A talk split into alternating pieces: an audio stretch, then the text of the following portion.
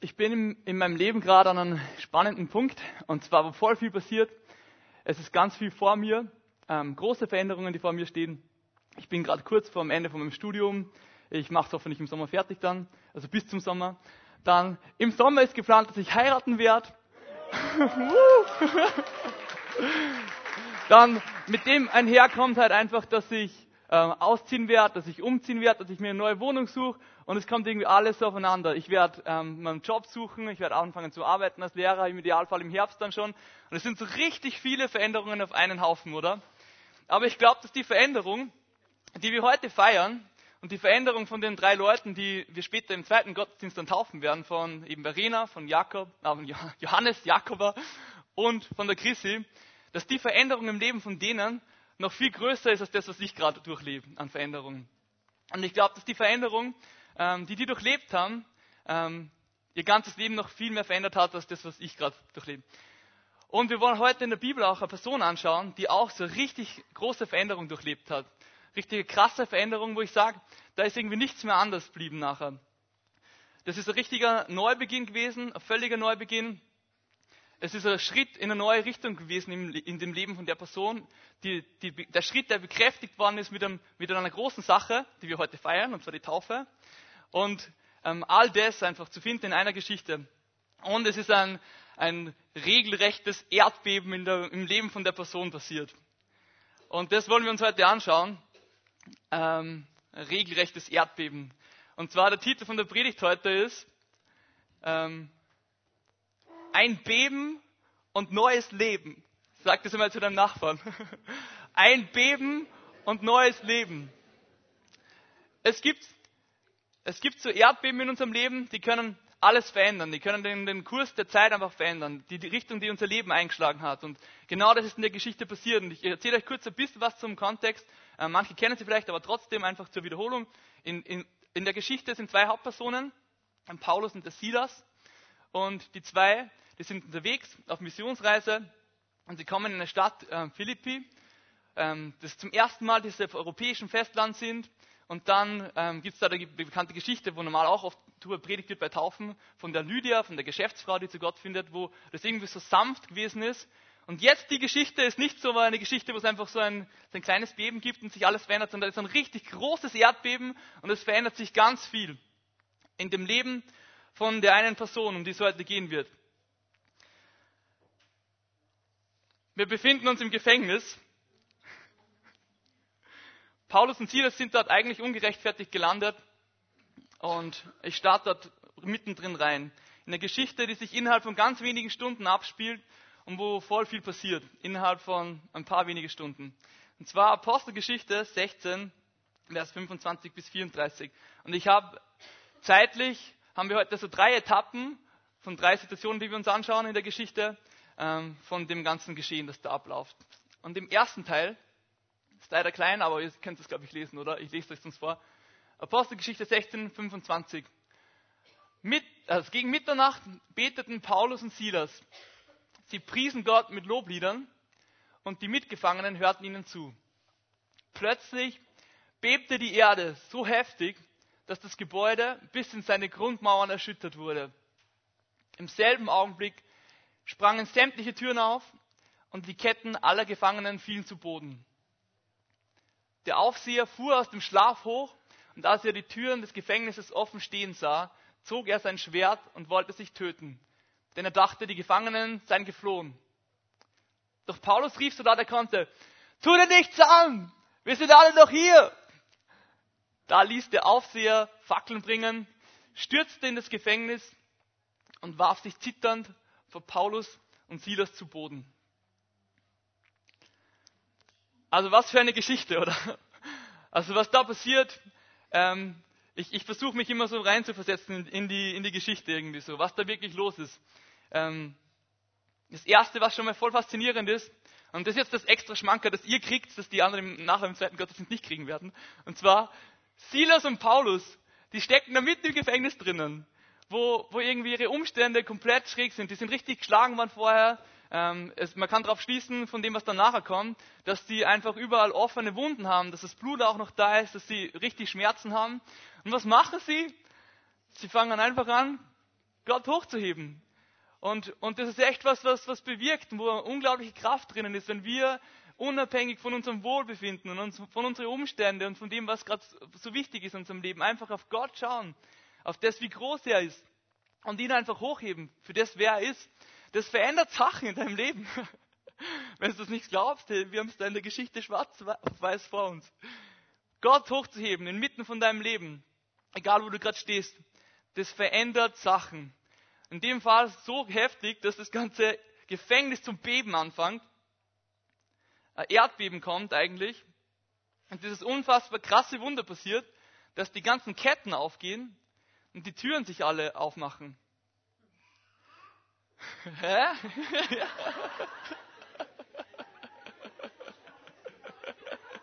genau so. Es ist so, hä? Ich glaube, genauso haben sich alle Inhaft, also alle Häftlinge gefühlt, weil es heißt da, dieser Gefängniswärter denkt, alle sind abgehauen, er wacht mitten aus dem Schlaf auf und sieht, dass das alles offen ist.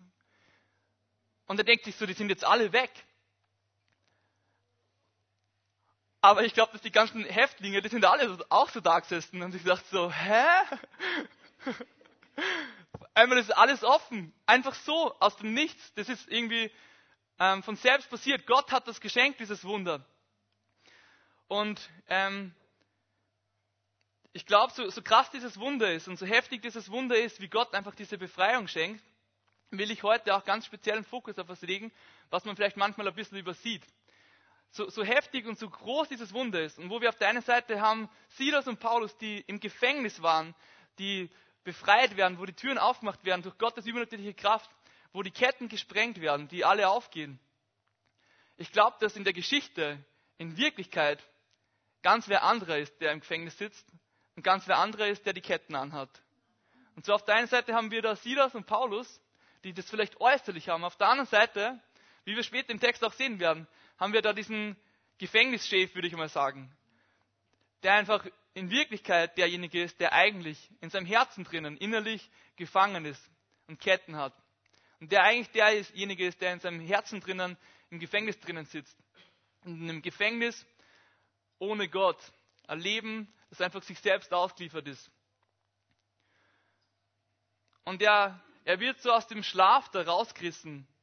Er wird aus dem Schlaf rausgerissen und eigentlich das Erdbeben ist auch nicht der Erdbeben, das da jetzt im Gefängnis passiert, sondern in Wirklichkeit, was da wirklich passiert, ist ein Erdbeben in seinem Herzen. Und das ist unser erster Punkt, den wir uns anschauen gerade, äh, wenn wir sehen können. Der erste Punkt, ähm, das Beben. Der erste zeitliche Abschnitt von, unserem, von unserer dreiteiligen ähm, Abfolge ist das Beben. Da ist ein richtiges Beben, das diesen Mann und das Herz von diesem Mann bis aufs Innerste erschüttert.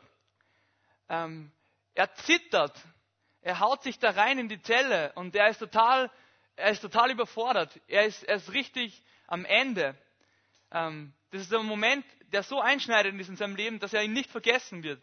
Das ist ein Moment, der irgendwie alles über den Weg hauft, alles über den Haufen ähm, schmeißt. Und, und er ist derjenige, wie ich vorher gesagt habe, der eigentlich in Ketten ist. Er ist eigentlich derjenige, der gefangen ist. Wie komme ich auf das? Ähm, wie komme ich auf das und woher leite ich das ab? Oder warum kann man das sagen?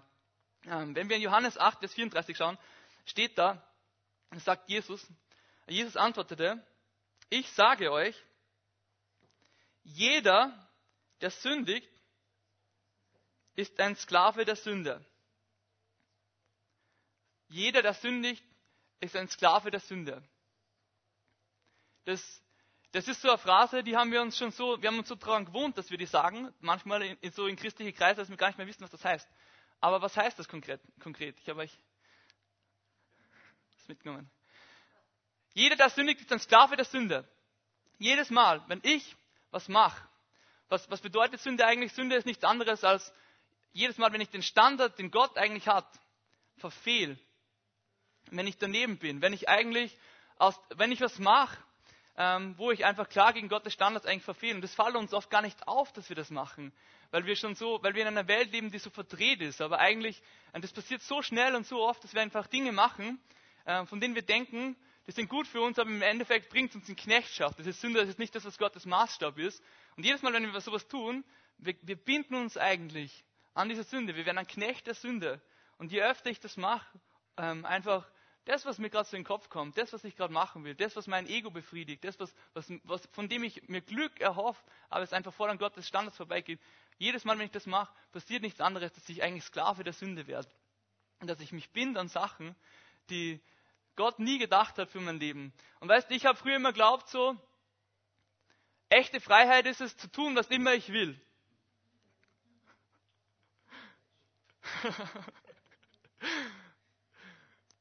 man kommt schnell drauf, wenn man das macht.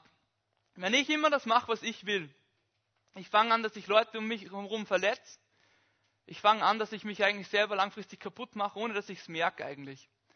Und ich tue Sachen, je länger ich lebe, wo ich dann irgendwie draufkomme, wenn ich wirklich mich der Sünde hingebe, eigentlich will ich die gar nicht. Aber ich mache es trotzdem immer wieder und immer wieder und immer wieder und ich komme eigentlich gar nicht weg. Ich mache Dinge, die mich binden. Sünde, wer Sünde tut, ist der Sündeknecht. Dieser Gefangenen, Gefangenenchef, Gefängnischef, dieser ähm, Gefängnismeister, Kerkermeister, der ist in seinem Inneren eigentlich gebunden. Ist eigentlich derjenige, der gefangen ist, nicht der Silas und der Paulus. Und er ist eigentlich derjenige, der da im Gefängnis sitzt mit seinen Ketten.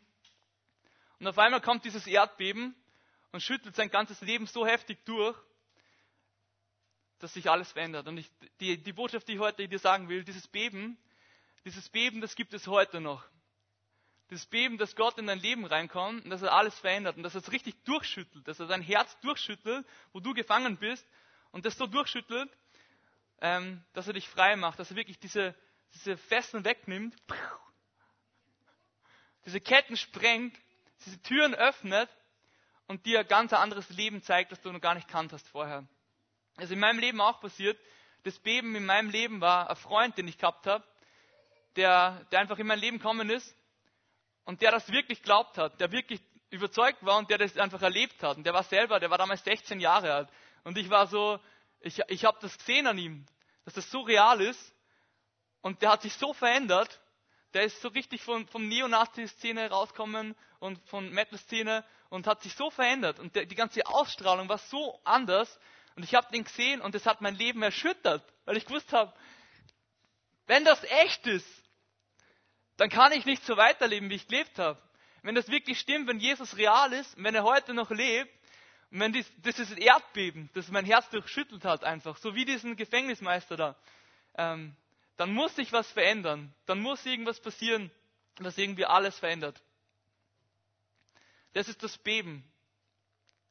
Das Beben. Aber es hört nicht dort auf, sondern es geht weiter. Wenn wir weiterlesen, ähm, ab Vers 30, Apostelgeschichte 16, Vers 30, da heißt dann, während er sie, also der Gefängnismeister, dann nach draußen führte, fragte er sie, ihr Herren, was muss ich tun, damit ich errettet werde? Sie antworteten, glaube an Jesus den Herrn und du wirst gerettet werden, du und alle, die in deinem Haus leben. Und sie verkündeten ihm und allen, die bei ihm im Haus wohnten, die Botschaft des Herrn. Schon wieder so eine lustige Stelle, finde ich, wo der, der, Gefängnismeister derjenige ist, der jetzt Paulus und Silas aus dem Gefängnis rausführt, aber in Wirklichkeit ist er derjenige, der gerade aus dem Gefängnis langsam aber sicher rausgeführt wird. Eigentlich ist er derjenige, der sich gerade durch die offenen Türen langsam bewegt. Ich habe mich gefragt, wie ich das das erste Mal gelesen habe ähm, und wie er das sagt. Was muss ich tun, um errettet zu werden? Was muss ich tun, um errettet zu werden? Was kommt uns da als Christen so auf den Kopf? Wir denken so, ja, okay, vielleicht ja. Ähm, du musst dein Leben jetzt auf die Reihe kriegen, unbedingt. Du musst jeden Tag die Bibel lesen, du musst in die Gemeinde kommen. Du musst auch zeigen, dass es dir wirklich ernst ist. Du musst wirklich ähm, so alles sofort verändern auf der Stelle. Es ist wichtig, dass du, dass du jetzt sofort, wenn du einmal am Sonntag fehlst, das, ich sag's an Markus, gell? Das, aber das steht nicht da, sondern es steht da, Glaube an Jesus, den Herrn. Das ist alles? Glaube an Jesus, den Herrn. Das ist das, was da steht. Und du wirst errettet werden. Das, das hört sich so einfach an, oder? Gibt es da irgendeinen Haken an der Geschichte? Nein, glaube an Jesus, den Herrn. Und du wirst errettet werden. Das ist die Tür zu echtem Leben. Und dann heißt es noch, dass sie verkünden, sie verkünden allen, die bei ihm im Haus wohnen, die Botschaft des Herrn. Und was ist die Botschaft des Herrn? Ich habe euch ein Bild mitgebracht, das für mich so gut catcht einfach, von, von meinem Papa, der, der, das hängt bei uns in der Küche. Ähm, das ist aus Holz. Und man sieht es nicht ganz gut, aber das ist so wie aus Holz eine Mauer. Und da ist mitten durch die Mauer durch ein Loch in der Form von einem Kreuz. Die Botschaft ist folgende. Die Botschaft ist, dass Gott von Anfang der Zeit sich dieses Leben ausgedacht hat und von Anfang der Zeit gesehen hat, dass da eben was ist. Und zwar unsere eigene selbstsüchtige Natur, diese Sünde, diese Dinge, von denen wir denken, dass sie unbedingt so gut für uns sind, aber die uns eigentlich langfristig kaputt machen und einfach in Abhängigkeit zu Dingen halten, die nicht Freiheit geben, sondern uns eigentlich gefangen halten, in den Gefängnis und in Ketten, dass uns das trennt von ihm. Und deswegen schickt er aus Liebe seinen Sohn und macht diese Tür durch die Gefängniswand durch.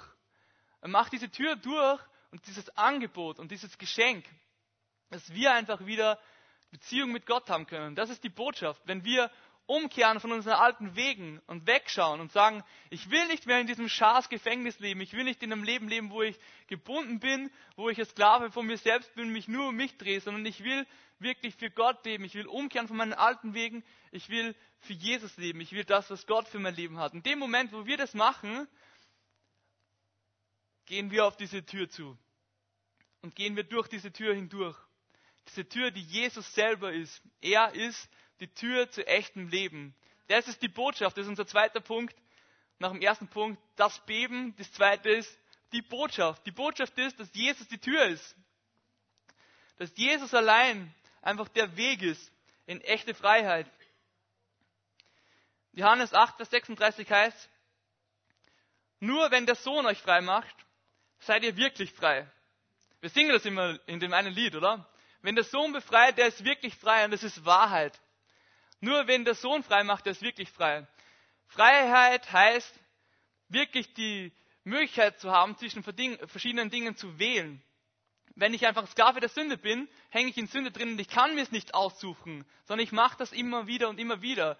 Gott gibt uns die Freiheit, wenn wir seine Kinder werden, wenn wir einfach gefüllt werden mit seinem Geist, wenn er uns befreit, der Einzige, der uns wirklich frei machen kann, dass wir wählen können, weil wir mit seiner Kraft ausgestattet sind auf einmal und wirklich ähm, frei sind und sagen können, da ist die Sünde, da ist Gottes Weg. Ich nehme nicht die Sünde, weil die versklavt mich, sondern ich nehme Gottes Wege. Ich nehme das, was er gedacht hat für mein Leben. Das ist echte Freiheit. Wen der Sohn befreit, der ist wirklich frei. Und diese Einladung, diese Botschaft, die hat sich bis heute nicht verändert. Die hat sich nicht verändert seit dieser Geschichte vom Kerkermeister. Gott ist heute genauso noch da und gibt dir diese Einladung und ist immer noch da. Diese Tür ist immer noch da, diese kreuzförmige Tür, durch die du durchgehen kannst. Einfach in ein neues Leben rein. Egal wie fern du dich von Gott fühlst, egal wie weit du in deinem Herzen weg bist von ihm. Ähm, er ist immer noch da und diese Einladung steht noch immer. Die Botschaft, ich bin die Tür zum neuen Leben. Dreh um und glaub an mich. Also wir sehen in ganz kurzer Zeit da gerade als erstes ein fettes Erdbeben in dem Leben von dem Mann, der alles, das alles erschüttert. Dann sehen wir da diese Botschaft, die so klar ist und die so gut ist und die auch irgendwie so, so, ja, Jesus, Jesus, glaub an Jesus, das ist die Botschaft. Ähm, jetzt kommen wir zum letzten Teil. Das ist auch einer meiner Lieblingsteile. Und zwar, der dritte und letzte Teil ist der Neubeginn. Der Neubeginn deines Lebens. Und wir lesen dazu noch Vers 33 und Vers 34. Der Gefängnisaufseher kümmerte sich noch in derselben Stunde, mitten in der Nacht, um Paulus und Silas und wusch ihnen das Blut von den Striemen ab.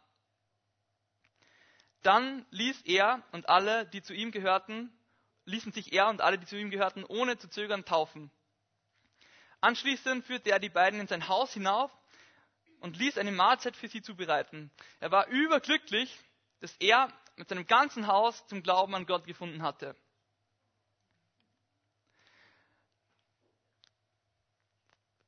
Warum mag ich die Stelle so?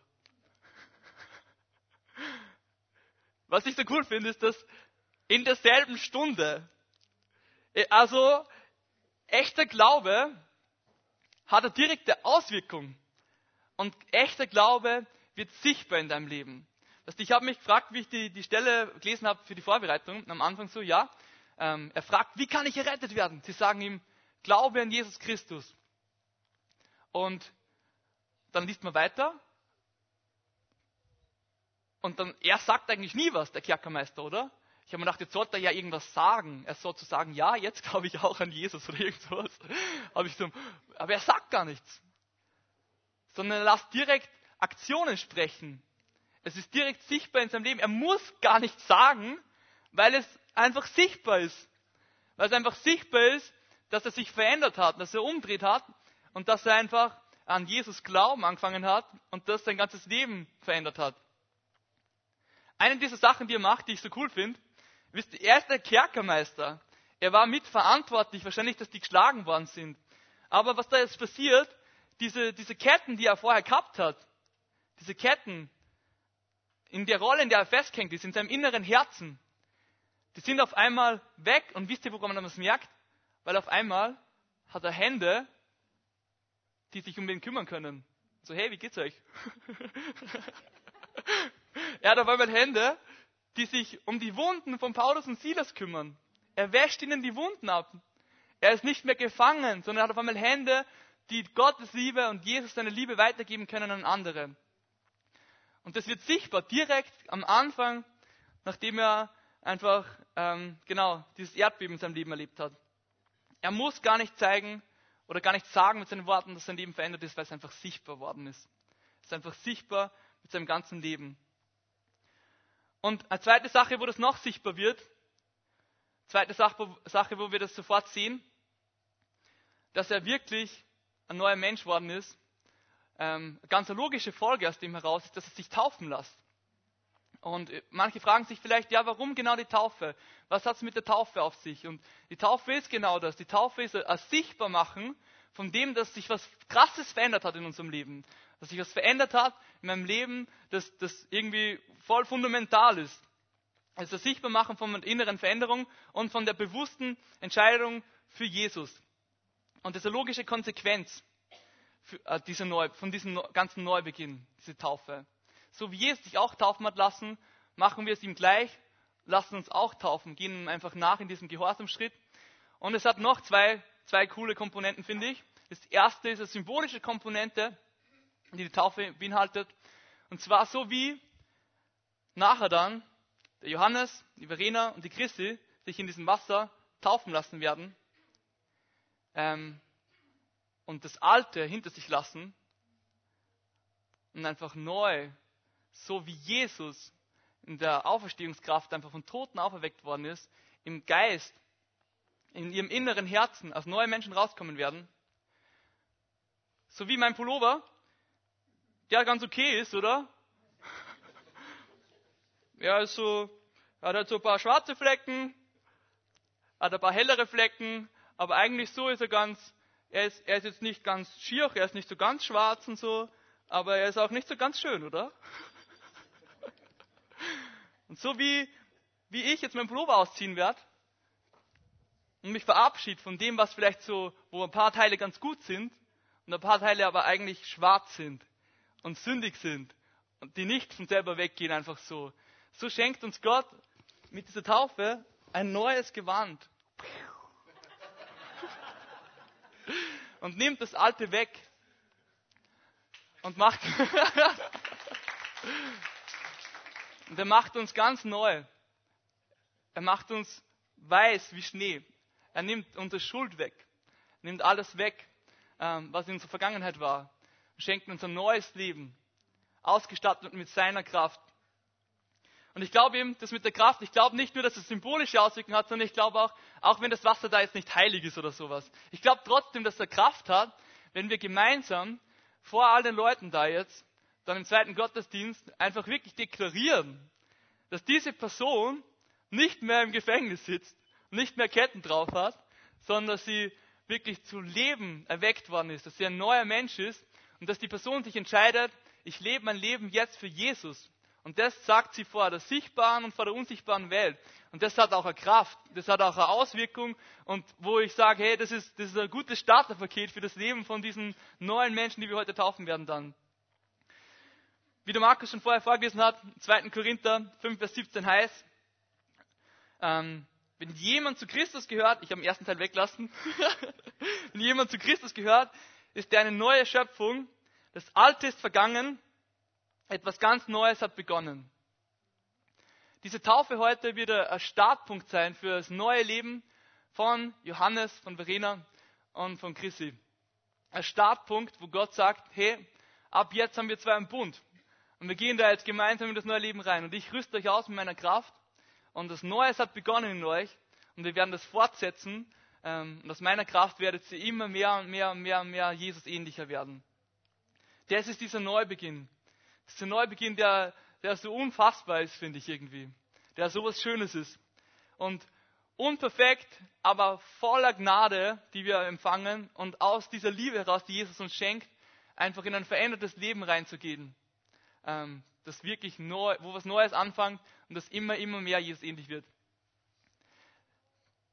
Bin richtig gut heute, ich bin so kurz wie noch nie, weil ich habe heute richtig versucht, dass ich richtig kurz predige, weil dann nachher auch im zweiten Gottesdienst die Taufe und so. Ich komme schon zum Schluss und fasse einfach noch einmal zusammen. Und zwar Predigt von heute. Ein Beben und neues Leben. Ein Beben und neues Leben. Wir haben uns die drei Sachen angeschaut. Erstens dieses Beben, das alles erschüttert und einfach das Herz so richtig erschüttert von diesem Kerkermeister. Ich wünsche mir, dass wenn du heute da bist und das nicht kennst, dass diese Predigt auch sowas in deinem Leben ist. Dass sie wirklich dich erschüttert und dass du anfängst zum Nachdenken. Was hat es mit dem Ganzen auf sich eigentlich? Ähm, sind die alle verrückt? Oder kann es sein, dass da wirklich was dran ist? Ich habe früher immer gedacht, das ist ein bisschen komisch. Aber bis zu dem Moment, wo ich Leute kennengelernt habe, die wirklich überzeugt waren von dem und die das gelebt haben. Und auf einmal hat es mein Leben wirklich zum Schütteln angefangen. Es hat angefangen zum Schütteln und ich habe mir gedacht, da ist irgendwas. Das führt zum Zweiten, das führt direkt zu dieser Botschaft. Diese Botschaft, die so klar ist. Was braucht es, um errettet zu werden? Glaub an Jesus. Glaub an Jesus, den Herrn. Richte dein Leben nach ihm aus. Schau auf ihn hin. Dreh dein Leben um und richte deinen ganzen Fokus und deine Aufmerksamkeit auf Jesus selber hin. Das, um das geht's. Es geht nicht darum, irgendeine Leistung zu bringen, bevor wir zu Gott kommen, sondern es geht einfach nur darum, an ihn zu glauben und im Glauben durch diese Tür durchzugehen, in dieses neue Leben reinzugehen und dann einfach wirklich äh, verändert zu sein durch Jesus und ähm, verändertes Leben zu leben auch.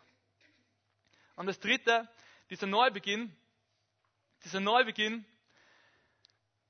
der sich einfach so sichtbar zeigt in dem Leben von dem Mann, wo einfach Ketten gesprengt werden und auf einmal Hände da sind, die andere Leute lieben können, so wie wir sie lieben sollen, weil Jesus sie auch liebt. Auf einmal ein Mann da ist, der ähm, sich sofort taufen lässt und mit dem einfach deklariert, ich bin ein neuer Mensch, ich gehöre zu Jesus, das Alte ist vergangen, Neues hat begonnen. Und dieses neue Leben und dieser Neubeginn ist was, was wir heute eben gemeinsam feiern werden. Das finde ich auch so cool an dem Text. Was heißt da dann zum Schluss? Letzter Vers. Anschließend führte er die beiden in sein Haus hinauf und er ließ eine Mahlzeit für sie zubereiten. Also die essen was Gutes. Also geht es nachher auch was Gutes essen, als, als Zeichen des, von dem, dass wir nachher feiern. Und er war überglücklich, dass er mit seinem ganzen Haus zum Glauben an Gott gefunden hatte. Das heißt, er war, es ist wirklich ein richtiges Freudenfest gewesen einfach. Ich finde, Taufe ist aus dem Grund so cool, weil es echt ein Freudenfest ist. Es wird so sichtbar, wie Jesus wirkt im Leben von Menschen und die Leute, die dann Zeugnis erzählen werden, ähm, mit allem, was sie sagen, zeigen sie das einfach. Es wird so sichtbar. Jesus ist real, er lebt, er ist lebendig mitten unter uns, er wirkt heute noch genauso, wie er damals vor 2000 Jahren gewirkt hat. Er schickt heute noch Erdbeben, die Leute ähm, richtig erschüttert, dass sie alles verändern. Die Botschaft ist die gleiche geblieben und dieser Neubeginn ist einfach so der Grund zur Freude. ist einfach so der Grund, einfach wirklich fröhlich zu sein und zu sagen, auch für uns jetzt im ersten Gottesdienst, wir können sagen, es ist so die Freude zu sehen, dass Gott in unserer Gemeinde nach wie vor wirkt, oder? Da gibt es Leute, die sich taufen lassen, die wirklich ihr Leben total verändern lassen, die sich einfach aufmachen in das neue Leben mit Jesus rein. Das ist der Grund zum Feiern. Das ist einfach ein Grund, wo wir sagen können, danke Jesus, danke Jesus, hey. Und lasst uns echt noch gemeinsam mal aufstehen und ich bete noch kurz und dann gehen wir noch einmal kurz in die Zeit des Lobpreises.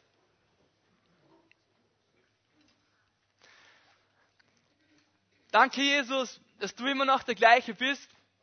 Danke für das Beben, dieses Erdbeben, das du immer wieder im Herzen von Menschen schenkst, Jesus. Danke, dass du real bist, dass du nach wie vor lebst und dass wir das sehen können heute in dieser Taufe auch. Dass du Menschenherzen veränderst und dass du Leben veränderst für immer. Dass du Menschenleben umdrehst von einer selbstzerstörerischen Richtung hin zu einem Leben, ähm, das wirklich mehr und mehr so wird, wie du einfach das gedacht hast. Danke für das Angebot, das du uns gibst, Jesus. Danke für diese Botschaft, die du hast. Danke für die Botschaft, die du bist, Jesus. Danke, dass dieses Angebot einfach, diese offene Tür immer noch da ist, Jesus. Und wir das im Glauben annehmen dürfen, einfach durchgehen dürfen, rein in ein neues Leben mit dir, verändert für immer. Und danke, dass dieser Neubeginn so so Schönes ist, äh, so etwas, was wir echt feiern wollen.